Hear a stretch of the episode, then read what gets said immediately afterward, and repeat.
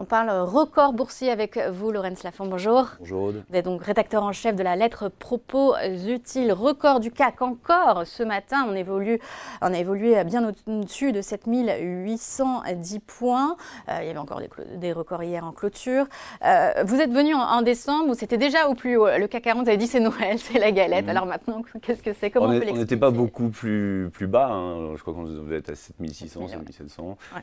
Euh, bon voilà, on a grignoté euh, quelques points supplémentaires. Comment on l'explique On l'explique de deux manières. C'est que c'est vrai que tout le monde attendait des baisses de taux qui ne sont pas venues, mais euh, il y a une chose qui, qui, soutient le marché, c'est l'économie américaine, qui a surpris par sa résistance. on parlait pas mal d'atterrissage, mm. on doutait même d'un atterrissage en douceur ou pas.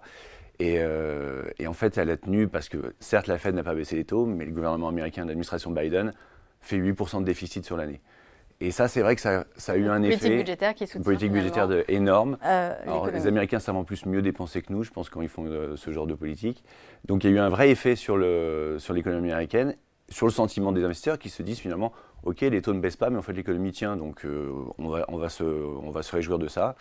Et, et sur le marché européen, alors on n'a pas la même chose, on a une économie beaucoup plus difficile.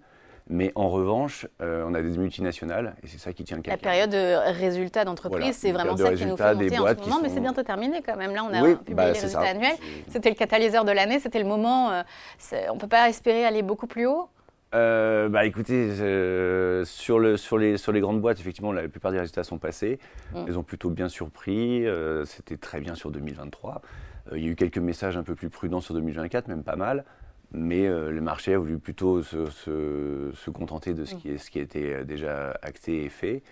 Euh, maintenant, effectivement, où est-ce qu'on va trouver le prochain moteur sur les marchés pour gagner les 100 prochains points? Je ne sais pas.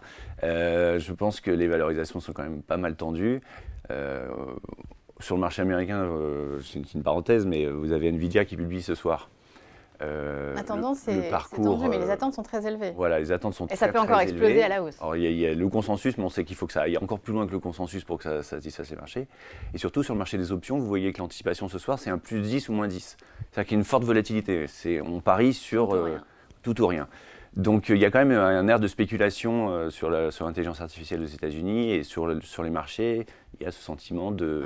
Voilà, on court un peu vers, le, vers la hausse, enfin vers les, les valeurs qui marchent le plus on oublie un peu les valorisations. Concentration de toute manière sur, sur certaines valeurs. On va revenir au marché euh, parisien parce que justement même sur notre CAC 40, on a quand même cinq valeurs qui évaluent, mm. euh, qui évoluent en ce moment sur leur plus haut historique. Alors on a beaucoup parlé hier de Air Liquide qui a publié ses résultats et euh, plus de 6% de hausse en clôture, mais elle n'est pas la seule. On a aussi Hermès, Safran, Schneider, Publicis, Air Liquide.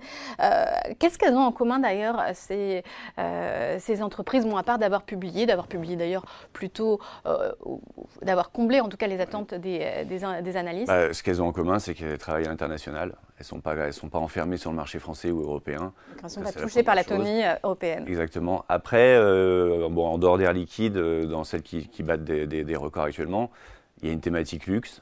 vous n'avez pas cité le VMH, elle n'est pas au plus haut, mais elle a très bien performé depuis le début de l'année après le tour. L'Oréal qui n'est pas loin non plus de son plus haut historique, il y a moins de 5%. et donc c'est pas très original, vous avez le luxe et ce qui se rapproche de la tech ou de la communication digitale, on va dire, tout ce qui touche un petit peu euh, à l'intelligence artificielle. Publicis, par exemple, se rapproche de ce, secteur-là, de, l'analyse des données. Et voilà ce qui fonctionne. Mais il y a quand même l'industrie aussi, parce que là, effectivement, j'ai cité Safran, Schneider ou Air Liquide, mais il y a aussi euh, l'industrie automobile. Ça a fait la semaine dernière. Euh, oui, alors sur l'automobile, c'est effectivement un peu particulier, parce que le marché automobile n'est pas particulièrement porteur. Mais on est menacé en plus par les constructeurs chinois, et pourtant... Mais ils ont eu la bonne stratégie, c'est-à-dire qu'ils se sont dit... On, les marges. Voilà, on préserve les marges, euh, les volumes on verra plus tard. Donc euh, ils ont été assez, assez forts de ce côté-là, surtout Stellantis. Euh, bah, D'ailleurs, c'est une valeur qu'on suit particulièrement, donc nous on est ravis. Mais voilà, c'est ce qui a permis de générer beaucoup de cash et de rassurer les investisseurs sur les investissements à venir, sur les années à venir dans, dans le secteur. Parce qu'on sait qu'à un moment, de toute manière, avec les Chinois qui arrivent, les marges vont se compresser fortement. D'ailleurs, le PDG de Stellantis ne dit pas autre chose. Mm. Euh, même si sa politique, il a été le premier à faire vraiment l'accent, dire on met de côté les volumes. mais il, il, est, euh, il lance un message d'avertissement là-dessus. Et c'est ce qui a marché hier chez euh, Air Liquide, qui a annoncé un objectif d'amélioration de la marge, qui l'a doublé. En fait, on est passé de plus 160 points de base à 320 points de base d'ici 2025, et ça a forcément bien marché sur le titre.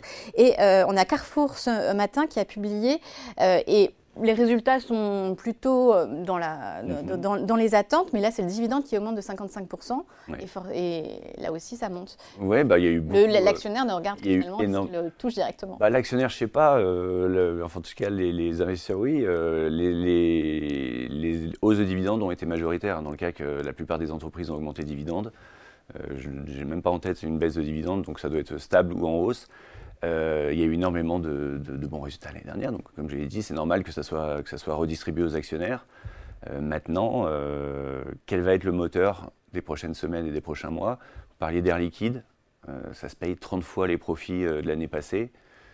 historiquement, ça n'a jamais été aussi cher, c'est plutôt sur 22-23. Donc, c'est toujours la valeur de bon père de famille ou bah, ça l'est toujours, ça l'est toujours, mais vous savez, ça n'empêche pas de corriger parfois, mm. d'avoir des phases de moins bien. Euh, et donc sur le les. Le dividende sera toujours au rendez-vous. Le dividende sera au rendez-vous, même la distribution de titres gratuits cette année. Mais euh, c'est pas pour autant que, que, voilà, à 30 fois les profits, euh, moi, personnellement, j'ai pas envie d'aller me précipiter sur Air Liquide. Euh, on est plutôt en phase d'allègement. Et quel secteur alors vous privilégiez sur le CAC Le luxe, vous nous l'avez dit, c'est pas trop haut justement? LVMH n'est pas à son plus haut Honnêtement, tout est très cher. tout est très cher. Euh, si vous prenez euh, les, les, cinq valeurs que vous citiez tout à l'heure euh, des, sur des numéros historiques au sein du CAC, on est un PER moyen de 30. Hmm. Voilà, c'est très très cher. Oui, mais il ne faut pas se mettre un peu au diapason du marché. Tout est plus cher, donc on s'adapte aussi. Ben, on achète peut-être aussi. Alors, c'est ce qu'on, vous savez, c'est la phrase. Cette fois-ci, c'est différent. On peut oublier les valorisations. Je pense qu'on est toujours rattrapé par les valorisations à un moment. Euh, mm. Voilà, on est, on est sur des niveaux tendus, même Schneider qui se paye 25 fois. ce sont des super boîtes, il n'y a, aucun, a aucun souci là-dessus. Mais euh, voilà, en tout cas, au sein de Propositine, nous, on est en phase d'allègement et je ne pense pas que ça vaille le coup pour quelqu'un qui veut se lancer maintenant d'aller se précipiter sur ces titres-là. Euh. Et au jeu des prévisions, les 8000 points, vous les voyez pour euh, quand? Dans pas longtemps ou? Aucune idée. On va avoir du mal. Aucune idée. Je ne fais pas ce genre de pari, euh, sais pas du tout. Merci beaucoup en tout cas, Laurence Lafont, donc rédacteur en chef de la lettre Propose-t-il. Merci d'avoir été avec Merci. nous.